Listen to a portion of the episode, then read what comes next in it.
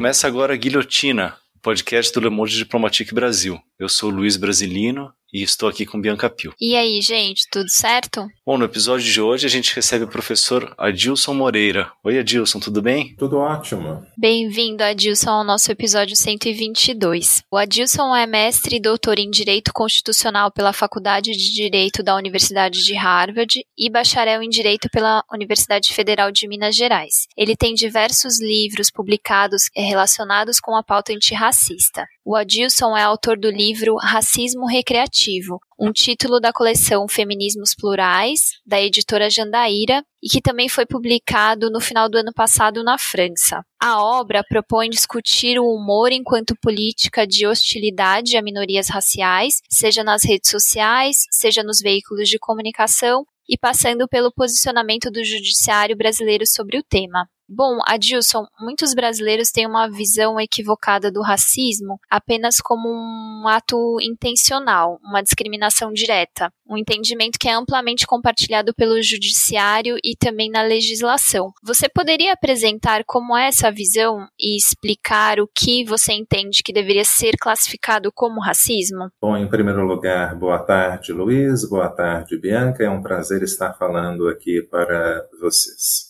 Bem, como você mesmo mencionou, Bianca, quando nós falamos em discriminação no Brasil, especialmente em debates jurídicos, nós estamos falando de algo que é comumente designado como discriminação direta. Qual o significado desse termo? Um tipo de tratamento desvantajoso, intencional, arbitrário, baseado em um critério proibido por lei. Nós estamos, portanto, diante de um tipo de discriminação que tem um caráter negativo. É um tipo de discriminação que expressa animosidade em relação a uma pessoa em função do pertencimento dela em algum grupo. E essa animosidade é fundamentada em preconceitos e em estereótipos. Bom, esse é o tipo de discriminação reconhecida pelos nossos tribunais. Isso significa que,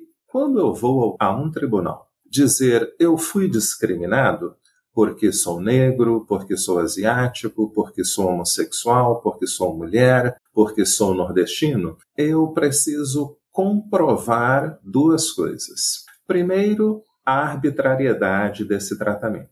Segundo, a intenção de discriminar.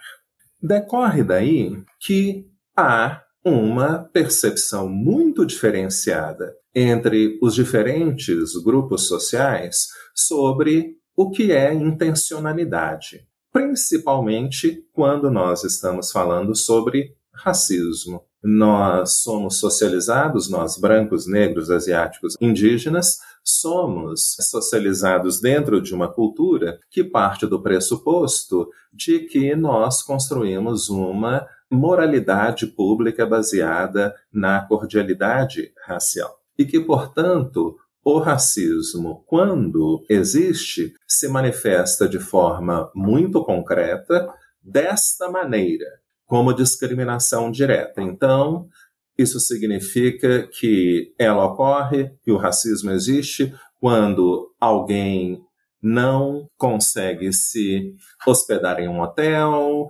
quando alguém, o serviço, alguém não consegue ser atendido em um restaurante, quando alguém é discriminado no mercado de trabalho, coisas dessa natureza. Mas nós devemos nos perguntar o seguinte: o racismo não é apenas um problema que ocorre nas interações interpessoais. O racismo não é algo que tem apenas uma motivação psicológica. O racismo é um sistema de dominação social que tem dois objetivos. O primeiro deles é garantir vantagens competitivas para pessoas brancas. O segundo é garantir que só pessoas brancas serão vistas como atores sociais competentes. Ora, para que pessoas brancas continuem tendo acesso a vantagens competitivas, ela, a sociedade, precisa não é ser permanentemente convencida de que só pessoas brancas têm respeitabilidade social, que só pessoas brancas podem atuar na esfera pública de maneira competente. Bem, o que eu chamo de racismo recreativo é, portanto, uma prática cultural que tem um propósito específico: impedir que membros de minorias raciais tenham o mesmo nível de respeitabilidade que pessoas brancas têm. Nós exploraremos isso durante a nossa conversa, mas quando nós analisamos todas as expressões de piadas racistas e até mesmo de ofensas diretas, não é que não tem essa característica da brincadeira, todas elas têm exatamente o mesmíssimo elemento a ideia de que membros de minorias raciais não são atores sociais competentes e, portanto, não merecem ter o mesmo status que pessoas brancas têm. Gilson, como você estava falando, a, na sociedade, né, e a Bianca também colocou, a sociedade atual, o racismo aberto ele já não é mais tolerado, né, nem legalmente e nem moralmente, são práticas condenadas. É daí que veio um cenário propício para o surgimento do racismo recreativo e também do que você coloca no texto, apresenta no texto como essas microagressões racistas? Veja, Luiz, na verdade não.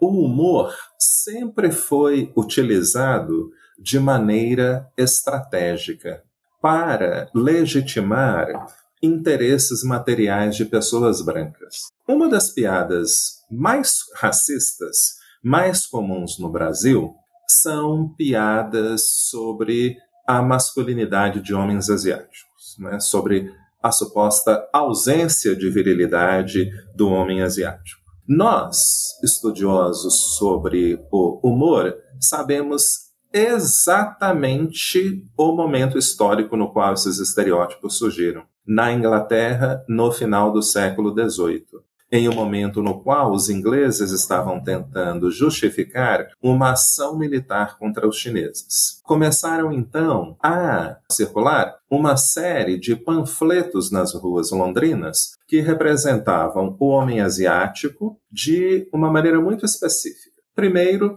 ele era representado como tendo um terço do tamanho de um homem branco ele sempre era representado pulando e rindo, ou seja, esses panfletos expressavam, não é, procuravam infantilizar o homem asiático. Outro tipo de gravura que tinha nesses panfletos era a comparação entre o homem asiático e a mulher asiática. E essa comparação sugeria que não era possível ou era muito difícil fazer uma diferenciação entre asiáticos, saber quem era homem e quem era mulher, porque todo mundo era igual.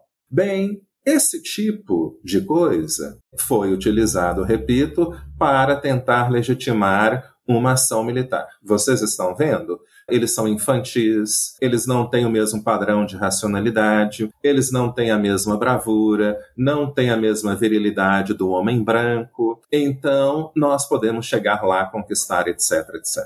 Nós sabemos exatamente o momento histórico no qual o estereótipo de que negros são malandros, de que negros não gostam de trabalhar, surgiram, o que também é motivo de piadas constantes, especialmente no mercado de trabalho. Esse estereótipo surge no período colonial para justificar o açoitamento de escravos fugitivos, porque havia um consenso entre pessoas brancas naquele momento, bom, até hoje, não é? De que negros existem para servir pessoas brancas, de que negros têm um destino que é o de subordinação, não é? Que Deus criou os negros para serem escravizados e os escravos que fugiam, os escravos que se aquilombavam, estavam sendo contrários a uma disposição natural e moral, porque aquilo era o imperativo divino e, portanto, eles precisavam ser castigados. E daí surge a ideia de que negros não gostam de trabalhar. Agora, A ideia para escrever O Racismo Recreativo, esse livro, surgiu em 2014 em função de vários episódios de racismo nos campos de futebol.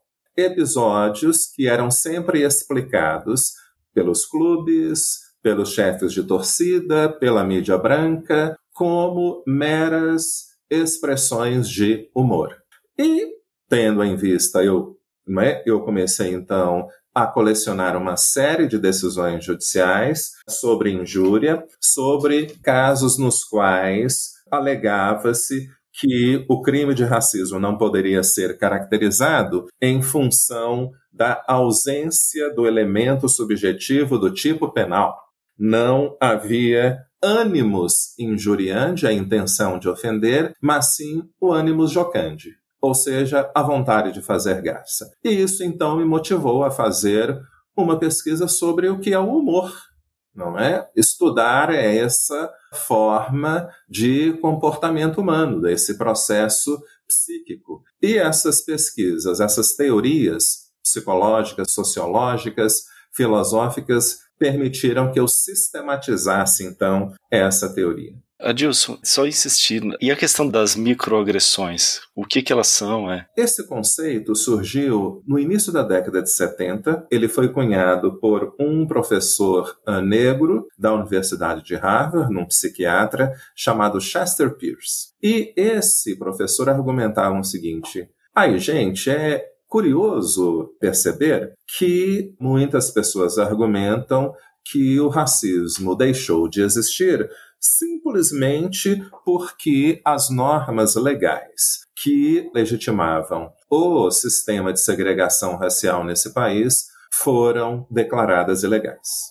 Bem, a questão é a seguinte: o racismo deixou de ser uma prática, a segregação racial deixou de ser uma prática legalmente sancionada mas isso não quer dizer de forma alguma que o racismo deixou de fazer parte da cultura pública norte-americana. Isso não significa que o racismo não influencie a forma como membros de minorias raciais são percebidos. E o professor Pierce, então, afirma o seguinte: há uma série de comportamentos, há uma série de atos, há uma série de mensagens que não são suficientemente graves para justificar um processo judicial, como, por exemplo, um caso de discriminação direta, mas que expressam condescendência, expressam desprezo, expressam desconsideração. E o problema é que esses Pequenos comportamentos, atos, mensagens não ocorrem hoje, depois daqui a três meses, depois daqui a cinco anos. Eles fazem parte da experiência cotidiana das interações sociais entre negros e brancos, entre negros e asiáticos, entre negros e indígenas, porque reproduz os estereótipos que ainda circulam dentro da sociedade. Então, qual é uma experiência cotidiana que eu, como homem negro, tenho no Brasil? Eu estou andando na rua, independentemente da forma como eu estou vestido, mulheres brancas vêm na minha direção e muitas imediatamente atravessam a rua, outras seguram a bolsa porque pensam: este é um homem negro, ele é uma ameaça à minha pessoa. Bom, eu não posso processar essas pessoas, não é? Porque elas atravessaram a rua. Não posso fazer isso. Mas, obviamente, elas estão emitindo uma mensagem. Eu te vejo como uma ameaça à minha segurança pessoal. Isso é o que os autores chamam de microassalto, que é uma expressão de desprezo, uma expressão de preconceito contra você. Outras vezes eu estou assistindo a televisão e assisto um programa humorístico no qual há uma referência do tipo, como é, existe nos Estados Unidos, esse estereótipo de que negros gostam de comer frango. Não é? Aí alguém, né, tá lá, aparece a figura estereotipada do negro que gosta de fazer churrasco de frango e coisas dessa natureza. Isso é um micro-insulto. Ou aquela pessoa que se dirige a uma pessoa de natureza asiática, não sabe se ela tem ascendência japonesa, chinesa, coreana, e chama ô japa, japa, japa, etc. Isso é um micro-insulto. Mulheres são vítimas frequentes de micro-invalidações. Mulheres estão numa mesa de bar, elas fazem algum comentário sobre futebol, sobre economia, sobre política, e imediatamente a opinião delas é questionada. Mas você sabe o que é um tiro de meta?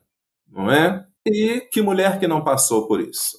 Minhas colegas, minhas colegas de profissão, não é? Mulheres doutoras pelas melhores universidades do Brasil e do mundo. Também muitas trabalham em escritórios de advocacia. Doutoras, professoras do Mackenzie. Clientes chegam nos escritórios. Ah, o meu problema é de direito tributário, não é de direito de família, não. Não é? Uma microinvalidação. Você é mulher, o, que, que você sabe sobre direito tributário? Não é? Então é isso. Adilson, você começou a falar sobre né, a história do, do humor que você pesquisa, e é importante né, fazer uma análise do que você colocou no livro como a psicologia do humor. Eu queria te perguntar nesse sentido, o que que explica o humor e qual que é o papel que ele cumpre de maneira geral na nossa sociedade? Veja, Luiz, a primeira teoria sobre o humor surgiu no mundo antigo, e isso demonstra que o humor sempre foi um aspecto do comportamento humano que sempre despertou o interesse, não é, dos pensadores. A primeira teoria sistemática sobre o humor foi a teoria da superioridade. Essa teoria parte do pressuposto de que o elemento central do humor é a malícia. Nós rimos de pessoas que nós julgamos inferiores. Nós rimos das situações ridículas nas quais essas pessoas se encontram. E nós achamos que elas estão nessas situações ridículas porque elas são inferiores. Mais recentemente, alguns psicólogos cognitivistas retomaram essa teoria da superioridade para afirmar o seguinte: bom, na verdade, o humor procura garantir gratificação psicológica para as pessoas. O humor reproduz estereótipos. E os estereótipos têm um caráter relacional. Eles estão baseados em pressuposições sobre um grupo e também sobre pressuposições de grupos correlatos. Então, quando eu faço uma piada sugerindo que negros são malandros, que negros não gostam de trabalhar, eu estou automaticamente atribuindo a qualidade de empreendedorismo, de seriedade profissional a pessoas brancas. Quando eu digo que homossexuais são predadores sexuais, eu estou afirmando que pessoas heterossexuais são moralmente puras. Então, ao fazer piada, ao contar piada, eu estou afirmando a minha suposta superioridade em relação a determinados grupos. Há uma outra teoria que se chama teoria da incongruidade. Esses autores falam o seguinte: não, não, nós não acreditamos que o humor tem apenas a função de expressar animosidade, de obter gratificação psicológica. Nós não acreditamos, como Freud diz, que o humor é uma descarga emocional, é uma expressão de agressividade, não é de impulsos inconscientes. Nós acreditamos que o humor decorre simplesmente de situações, de falas que não correspondem à forma como nós acreditamos que a sociedade deve operar, que a sociedade deve funcionar. Então, a ausência de sentido, a, o deslocamento de sentido, coisas que não correspondem à lógica, não é? Tudo isso faz graça. Então, por exemplo, quando nós estamos assistindo um filme e vemos membros da realeza super bem vestidos, e aí passa uma charrete e espirra lama naquelas pessoas, isso é algo que causa o riso imediato. Porque, poxa, não é? Pessoas tão honradas, pessoas que têm uma distinção social tão grande, estarem submetidas a essa situação é algo vergonhoso de uma certa forma, mas também cômico, porque nós nunca esperamos que situações como essa possam ocorrer. E isso está presente nos programas humorísticos, principalmente aqueles que falam sobre personagens negros na população brasileira. Então, quais são os temas gerais dos personagens negros na televisão brasileira? Primeiro, a associação da negritude como algo esteticamente desagradável. Então, o que sempre aparece nesses programas, em muitos desses programas, uma pessoa branca, bonita, loura de olhos azuis, que corresponde ao ideal ariano, de beleza, que é a obsessão estética dos brasileiros, se apaixona por uma pessoa negra, uma pessoa pobre, sem dentes, e aquela coisa. E o que faz rir nessa situação? Como alguém pode achar pessoas negras bonitas? Como alguém pode achar que a negritude pode ser algo esteticamente agradável? Como alguém pode ter apreço, não é, por negros? Isso é uma situação ridícula. Isso só pode me levar, portanto, ao riso, porque pessoas brancas em pleno gozo de, da razão jamais acharão negros esteticamente agradáveis e muito menos vão se interessar em manter relações sexuais ou afetivas com eles. Então, isso é algo absurdo. E isso é o que faz rir. Isso é o que os criadores desses personagens procuram não é, afirmar, apresentar como motivo de riso, como algo cômico. A negritude. Sim, eu queria entrar nessa questão mesmo, Adilson. É, no livro você seleciona quatro personagens aí para falar: o Tio Macalé, o Mussum, Vera Verão e Adelaide, que é uma personagem do Zorra Total, né? Por que, que você fez essa seleção e por que, que ela representa bem as manifestações de racismo que existem nos programas de humor na televisão? Olha, metodologicamente, essa escolha foi feita porque era o maior número de material disponível. Então, eu fui ao YouTube e fiz uma análise quantitativa do número de vídeos desses programas disponíveis. Então, eu procurei ver quando isso estava disponível, essa informação estava disponível, os anos nos quais esses vídeos foram produzidos, para ver se eram os mesmos estereótipos que se eram reproduzidos ao longo dos anos, tá? E também uma quantidade significativa. E o que eu observei era, então, eu escolhi por causa disso. Eu observei que eram exatamente os mesmos estereótipos raciais ao longo de todo o período no qual esses programas estiveram no ar.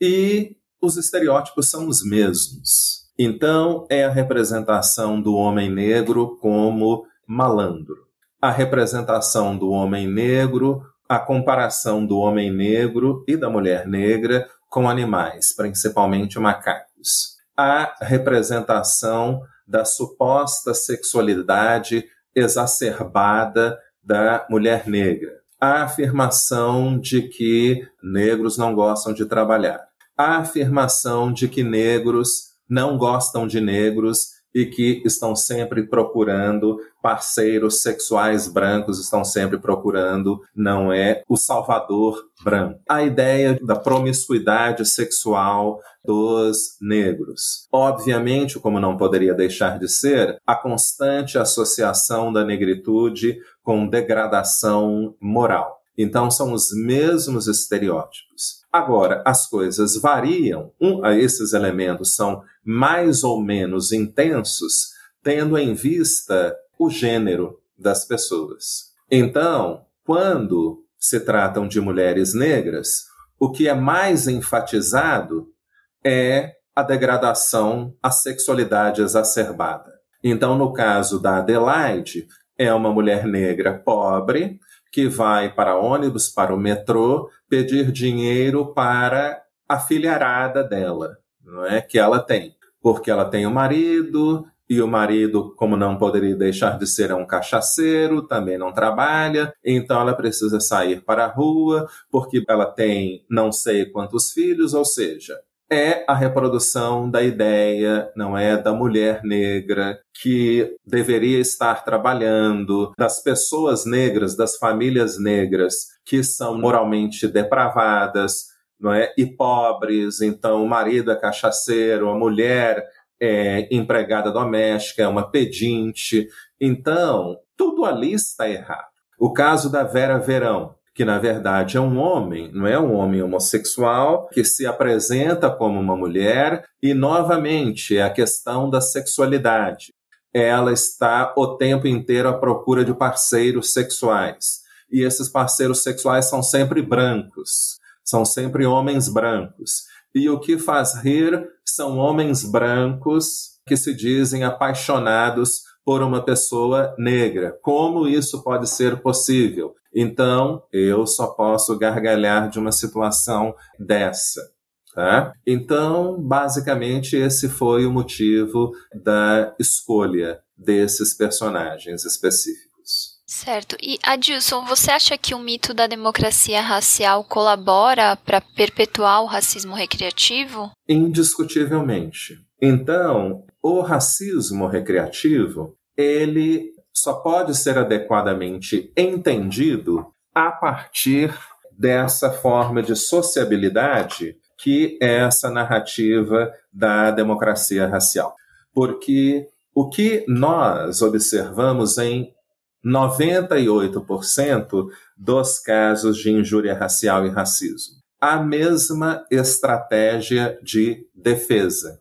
Olha, eu não posso ser acusado de racismo, eu não posso ser acusado de injúria, eu não posso ser condenado por esses crimes porque eu tenho um amigo negro, porque eu tenho um antepassado negro ou indígena, porque eu já namorei uma pessoa negra ou parda. Então, o argumento do amigo negro opera como uma pressuposição de inocência. Então, se eu tenho um amigo negro, eu sou inocente por associação. E o argumento também amplamente utilizado nesses casos é que condenar pessoas brancas por crimes de racismo é o que é racista. Isso aqui é racista, porque nós, o judiciário, se condenar as pessoas brancas por uma brincadeira, por uma piada, estará introduzindo o problema do racismo, estará introduzindo o conflito racial. Porque veja, né? Um dos casos que eu menciono logo no início do meu livro, de uma mulher negra, funcionária de um restaurante, foi comprar frutas.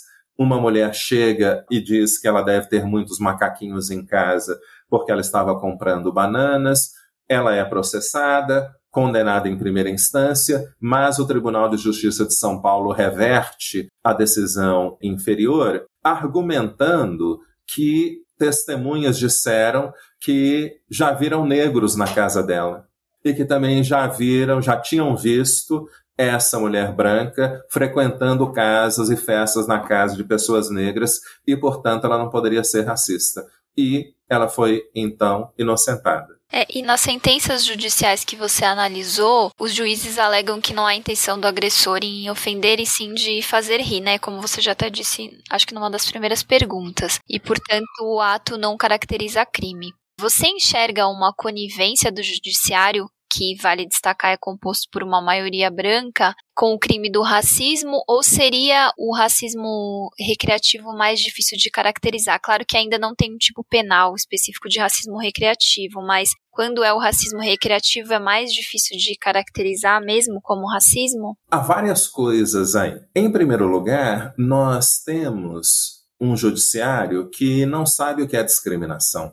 Há hoje no Brasil, eu acho que, e apenas nos últimos três anos, duas ou três faculdades que oferecem a disciplina de direito antidiscriminatório. Então, 99,99% de pessoas que saem da faculdade de direito brasileira não sabe o que é discriminação. Veja, há faculdades de direito no Brasil que nem sequer oferecem disciplina de direitos humanos. Então, quando você sai da faculdade e você não sabe o que é discriminação, e eu passei 11 anos na faculdade de direito da UFMG e nenhum professor ou professora jamais discutiu esse tema em sala de aula. Nunca, nenhum deles. Então, você é uma pessoa branca, heterossexual de classe alta, não é? O sistema judiciário brasileiro é basicamente composto de homens brancos heterossexuais de classe alta, que, portanto, nunca sofreram qualquer tipo de discriminação na vida e que partem do pressuposto de que a experiência social deles é a mesma de todo mundo. Então, esse sujeito não está intelectualmente capacitado para entender o que é o racismo. Entender o que é o racismo, o sexismo, capacitismo, etc. Ele é capaz de entender o racismo quando ele surge, quando ele se manifesta na forma de discriminação direta. Aí sim, não é? Mas fora disso, não. Então, quando nós temos outros problemas, a discriminação indireta, a discriminação institucional, a discriminação interseccional, a discriminação algorítmica, o nosso judiciário já não sabe mais o que fazer. Já não são mesmo intelectualmente capazes de interpretar essa realidade e de dar a prestação jurisdicional adequada. Tá? Então, há primeiro esse problema. O segundo é que muitos dos nossos juízes e juízas brancas não querem mandar pessoas brancas para a cadeia. Elas não acreditam que o racismo exista, de que o racismo seja relevante, de que o crime de racismo seja relevante, que seja motivo para mandar pessoas brancas para a cadeia. Pessoas negras podem ir para a cadeia não é porque roubaram uma barra de chocolate. Isso pode ocorrer e ocorre com tremenda frequência no Brasil. Agora, pessoas brancas irem para a cadeia porque elas ofenderam a honra de pessoas negras, isso é algo inconcebível na cabeça de muitos juízes e juízas brancas brasileiros.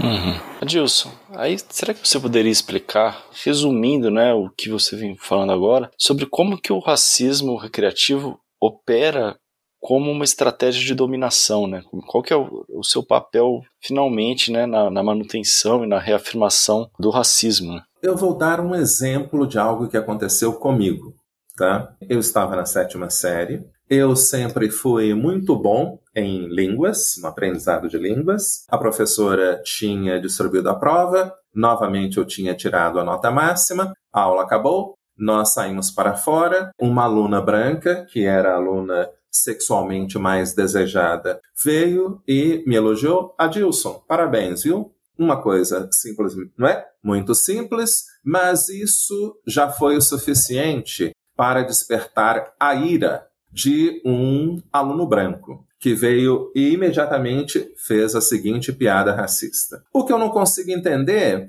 é como alguém com esse cabelo pichain pode tirar uma nota tão alta. Ele riu, os outros alunos e alunas brancas presentes também morreram de rir. Bem, primeira coisa, quem é este indivíduo? Ele é um homem branco de classe média que vive em uma sociedade que ensina pessoas brancas todos os dias e a todas as horas do dia que o mundo é branco. que o mundo pertence a pessoas brancas. E de que forma a sociedade brasileira ensina isso a pessoas brancas? De várias maneiras, como, por exemplo, pela presença hegemônica de pessoas brancas, quase exclusiva de pessoas brancas no meio, nos meios de comunicação. Nós ligamos a televisão a qualquer hora do dia ou da noite, nós vamos ao cinema, nós folheamos jornais, revistas e só vemos pessoas brancas. Ou seja, do dia que nós nascemos ao dia que nós morremos, da hora que nós acordamos à hora que nós vamos dormir, nós só vemos pessoas brancas desempenhando funções de prestígio e poder. Então, o que ocorre com muitos homens brancos quando eles veem pessoas negras tendo algum tipo de protagonismo, por mais irrelevante que seja, como, por exemplo, tirar uma melhor nota da turma, isso é visto como uma ameaça individual e coletiva. Então, ele sai do lugar que ele está e ele vem e faz essa piada. Agora, o que ele realmente está querendo me dizer? Não é? Vamos traduzir isso. Este indivíduo está querendo me dizer o seguinte: você pode ser uma pessoa inteligente. Você pode tirar boas notas. Você pode despertar a admiração das pessoas. Mas eu sou branco.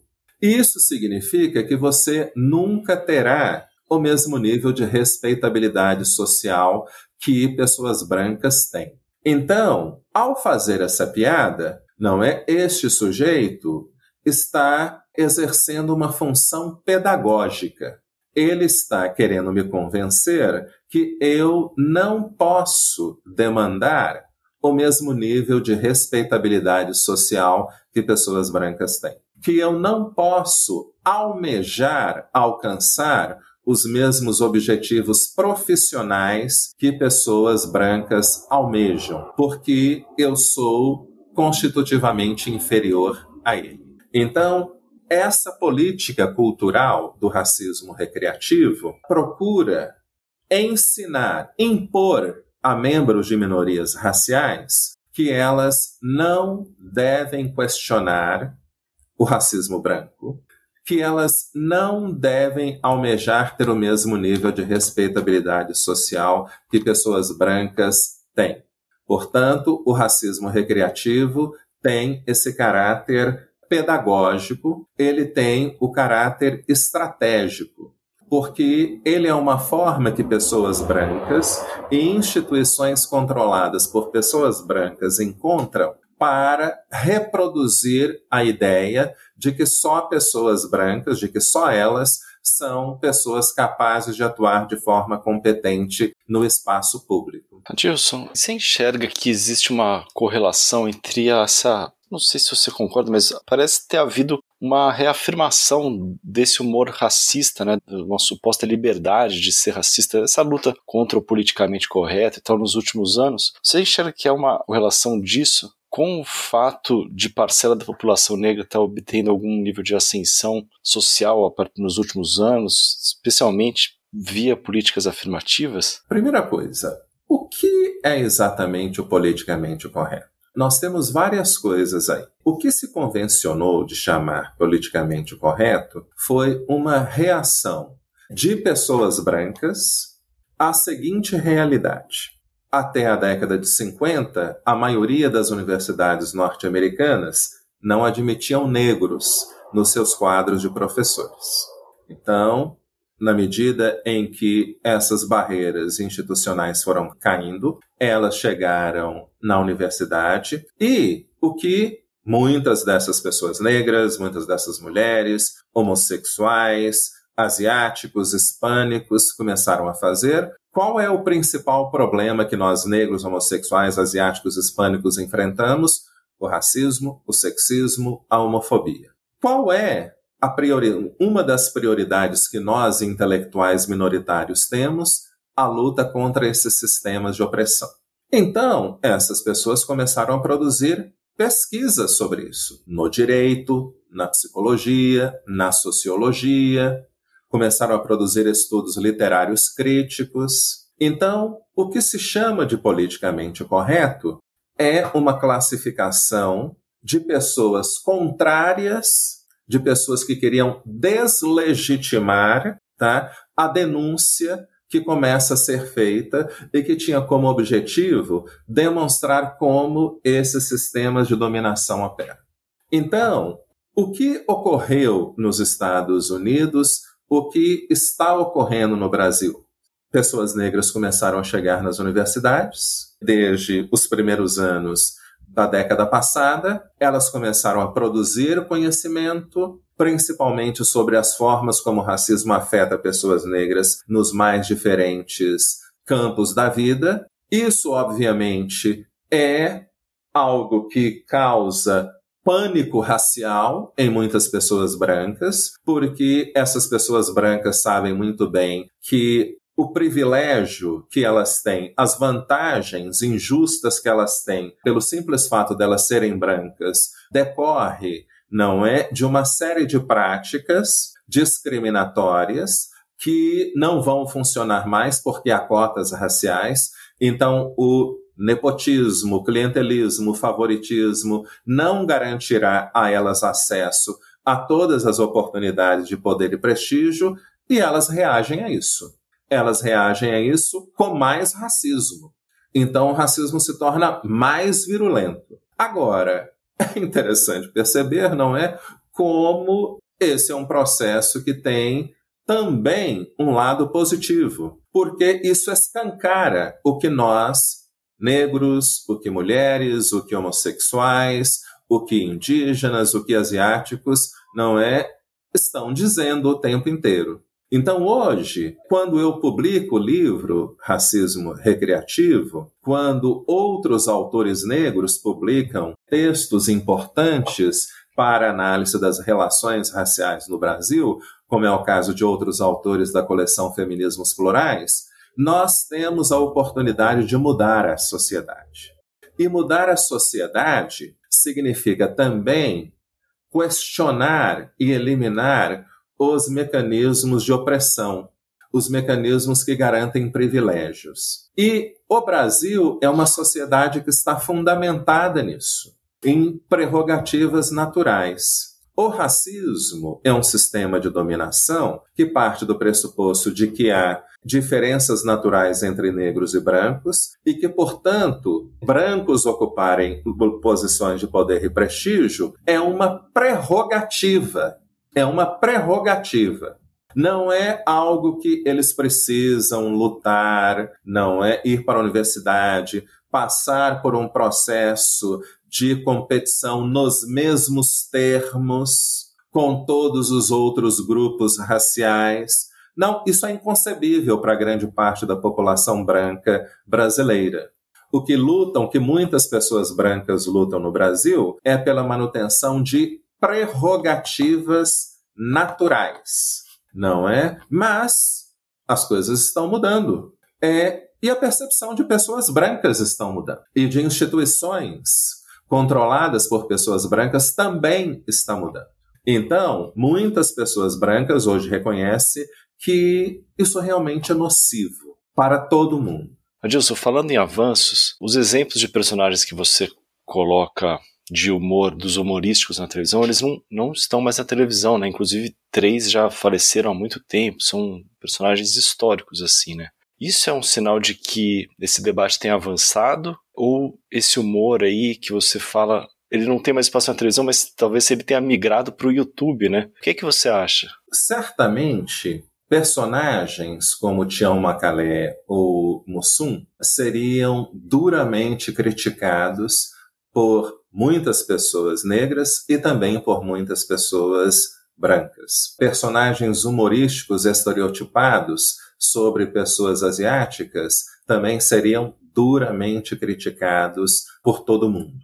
Tá? Mas há ainda na televisão brasileira programas humorísticos que fazem piadas racistas. Há ainda humoristas muito populares que ainda utilizam blackface, que ainda procuram reproduzir a imagem do crioulo doido ou da nega maluca, não é? Personagens humoristas brancos extremamente populares, etc. E depois que eles são criticados, ah, eles vêm, pedem desculpas e não sei o que, e patati doutor. A questão é, o humor racista, ele existe em todos os campos. Ele é algo praticado dentro de casa, ele é praticado nas escolas.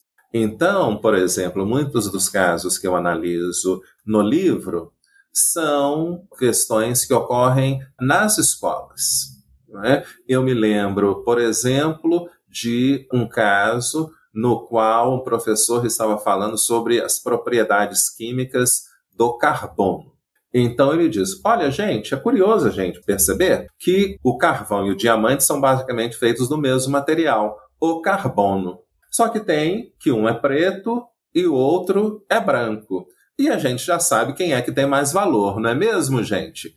E riu. Então veja, esse é um exemplo que demonstra de maneira muito clara como esses estereótipos circulam nos mais diversos espaços. Houve agora uma condenação judicial de uma empresa por racismo recreativo. O que ocorreu? Uma administradora, chefe, gerente tal da empresa marcou produzir um vídeo dizendo que iria marcar uma reunião para o dia seguinte ou a semana seguinte e que ela queria ver como é que as pessoas estavam, se fulano estava bebendo e se Beltrana ainda continuava preta, não é? Então, de onde que as pessoas tiram esses estereótipos? De onde que as pessoas tiram a autorização cultural para reproduzir essas piadas racistas? De vários lugares, dos meios de comunicação de massa, do fato de que elas viram o pai, a mãe, o avô, a avó, o professor, a professora, o padre, o político, fazendo comentários dessa natureza, então elas acham que estão culturalmente legitimadas, autorizadas para fazer isso. E elas fazem esse tipo de piada no ambiente de trabalho. Então, quando elas veem o chefe comparando o cabelo de uma mulher negra a uma vassoura, obviamente, bom, se ele fez isso, eu também posso fazer, não é? E aí aquele lugar se torna um inferno para a mulher negra. Mas a questão é, negros, asiáticos, indígenas não estão mais comprando esse argumento de que o humor é só brincadeira, de que o humor é, é, benigno, de que o humor não expressa nenhuma malícia. E eu creio que este livro foi um divisor de águas. Eu creio que ele contribuiu para a mudança do debate sobre relações raciais no Brasil não é especificamente sobre esse aspecto das relações raciais no Brasil. Bom, Adilson, a gente está chegando ao final do episódio e para encerrar, a gente queria te perguntar, né? Você fala no, no final do livro que para combater o racismo recreativo é importante uma reformulação do conceito de liberdade de expressão a partir da perspectiva do oprimido. O que seria isso? Enfim, como seria isso? Muitas pessoas afirmam o seguinte: Bom, mas o direito à liberdade de expressão me permite dizer o que eu quero. O direito à liberdade de expressão me garante a possibilidade de veicular informações, de expressar minhas emoções, independentemente do conteúdo, independentemente se ela ofende essa ou aquela pessoa, esse ou aquele grupo nós precisamos estar atentos ao seguinte: o direito à liberdade de informação nunca foi, em nenhum momento da história das sociedades democráticas,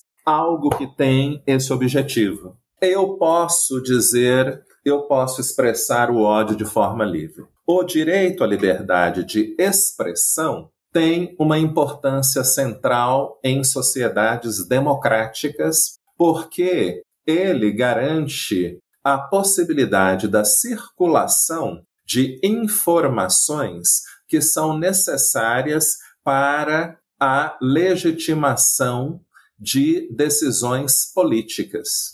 Uma democracia é um regime de cooperação entre grupos, entre indivíduos que se veem como livres e iguais.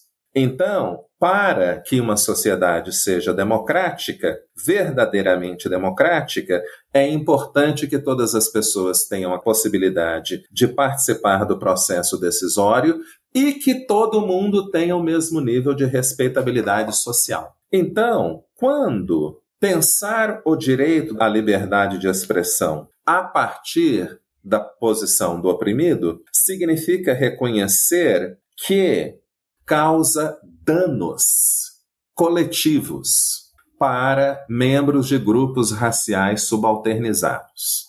Todas as vezes que eu estou fazendo uma piada racista, eu estou afirmando que negros, que asiáticos, que indígenas não são pessoas capazes de desempenhar funções sociais de maneira adequada e que, portanto, que a participação deles no processo decisório, que a participação desses grupos no processo democrático não deve ocorrer ou deve ocorrer de maneira subordinada.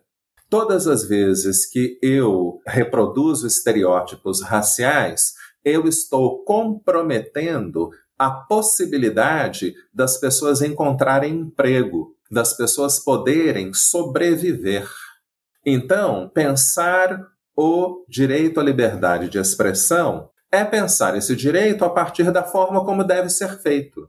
O direito à liberdade de expressão tem como objetivo a busca da verdade, a busca dos meios, dos mecanismos que permitirão o avanço da democracia no sentido de uma democracia substantiva, não é? Em um regime local no qual todas as pessoas tenham o mesmo nível de respeitabilidade. Então, o discurso de ódio é contrário a isso. O discurso de ódio, por constantemente reproduzir estereótipos descritivos, estereótipos que designam supostas características de membros de um determinado grupo, por reproduzir estereótipos prescritivos sobre as funções que as pessoas devem ocupar em função da raça, do sexo, da sexualidade, da classe. O discurso de ódio, portanto, impede a respeitabilidade social, gera animosidade nesses grupos e se eu tenho animosidade em relação ao grupo, eu não vou dar emprego para essas pessoas eu não vou alugar o meu apartamento para essas pessoas. Eu não vou querer servir essas pessoas no meu restaurante. Eu não vou votar nesse candidato. Eu não quero ter essa pessoa como chefe, como meu colega de escola. Então, pensar o direito à liberdade de expressão a partir do ponto do subordinado é reconhecer que o discurso de ódio compromete o status cultural e o status material de membros de minorias raciais. Perfeito, Dilson. Valeu, obrigadíssimo pela conversa. Foi muito bom. Ok, espero que eu tenha falado alguma coisa minimamente coerente. Imagina. Ma maximamente coerente. Totalmente coerente. Super obrigada pela entrevista, Dilson. Foi muito bacana pra gente receber você hoje no Guilhotina. Foi um prazer. Minha querida, meu querido. Perfeito. Bom, gente, é isso. Nós encerramos por hoje. E quer dar um recado, Luiz, do e-mail? Vou dar o recado do e-mail, guilhotina.diplomatique.org.br e é isso, né, Bianca? Até semana que vem. Até.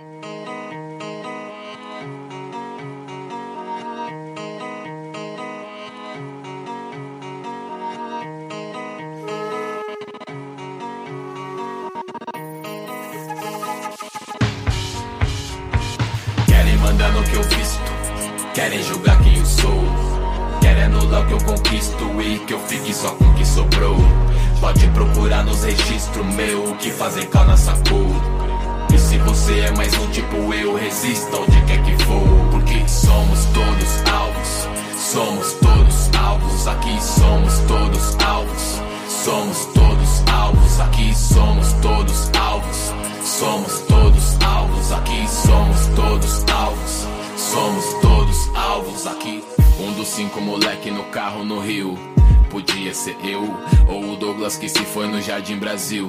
Podia ser eu, outro inocente morto à noite e ninguém viu. Podia ser eu, e nenhum desses casos cê nada sentiu. Só se fosse eu. Faz tempo que a rua não é fábula. Vim tipo rábula, pelos meus com discurso pra encabular conteúdo. Boy, sento rábula e me escuta, cansei do estábulo, não vou te adular. Com essa estábile mãos escrevi coisas que me levaram a confabular. Na facu que você curte cabular. Falemos de chances, mas aviso: não existe igualdade para quem tem que correr atrás de quase 400 anos de prejuízo. Cê não sabe o que é isso, já antecipo. E nem ser na loja pelo segurança que é do seu bairro e acha que conhece seu tipo. Se chama inversão de valores ou show de horrores. Quando a definição de suspeito vem com uma tabela de cores. Sua justiça morreu quando o embrião, sua lei já falhou no protótipo. E o azar é daquele que, assim como eu, se encaixa no estereótipo. Ótimo. Querem mandar no que eu visto, querem julgar quem eu sou. Querem anular o que eu conquisto e que eu fique só com o que sobrou. Pode procurar nos registros meu que fazem com a nossa cor. E se você é mais um tipo eu, resista onde quer que for. Porque somos todos alvos, somos todos alvos, aqui somos todos alvos. Somos todos alvos, aqui somos todos alvos. Somos todos alvos, aqui somos todos alvos. Somos todos alvos aqui. Pela roupa que eu visto, a quebrada que eu moro e a cor que eu sou. O tira me para enquanto a filha dele deve tá querendo colar no meu show. Imagina que louco durante o café da manhã quando ele vai ler o jornal e ver minha foto na capa e não é por óbito nem motivo criminal. Mais um igual tantos que já levou tantas portas na cara que perdeu a conta. Minha vingança é estilo Cobra Shir, só deu tá aqui representa uma afronta. Agora me conta, olha pro mundo de ponta a ponta e vê como é sujo. Quantas Cláudias se foram antes de ter a chance de ser Thaís Araújo? Falemos de chances pra você que esbraveja com raiva que é contra as cotas. Quantas vezes você já teve que provar que o que é seu é seu, quase mostrar nota? Quantas vezes você acordou pra trampar? Passou duas horas só no caminho e no vestibular disputou com quem acordou mais de duas horas e foi pro cursinho. Fica facinho assim. E a mentalidade aí se define. Quando gente igual eu só te serve se tiver fazendo gol pelo seu time. Esse estereótipo é baseado em séculos de história controversa. E se você que abraça não sabe, já sei quem tem mais que ir nessa conversa. Hum. Querem mandar no que eu visto, querem julgar quem eu sou. Querem anular o que eu conquisto e que eu fique só com o que sobrou. Pode procurar nos registros meu que fazem com a nossa cor. Você é mais um tipo eu, resista onde quer que for. Porque somos todos alvos, somos todos alvos, aqui somos todos alvos. Somos todos alvos, aqui somos todos alvos. Somos todos alvos, aqui somos todos alvos. Somos todos alvos. O maloqueiro, aonde quer que vá, fique ligeiro. As ruas não estão de brincadeira. O Guilhotina é um podcast do Le Monde Diplomatique Brasil. O roteiro, a produção e a apresentação é de Bianca Pio e Luiz Brasilino. Edição de Domênica Mendes. Apoio técnico Central 3. Vizinhos nos veem como forasteiros.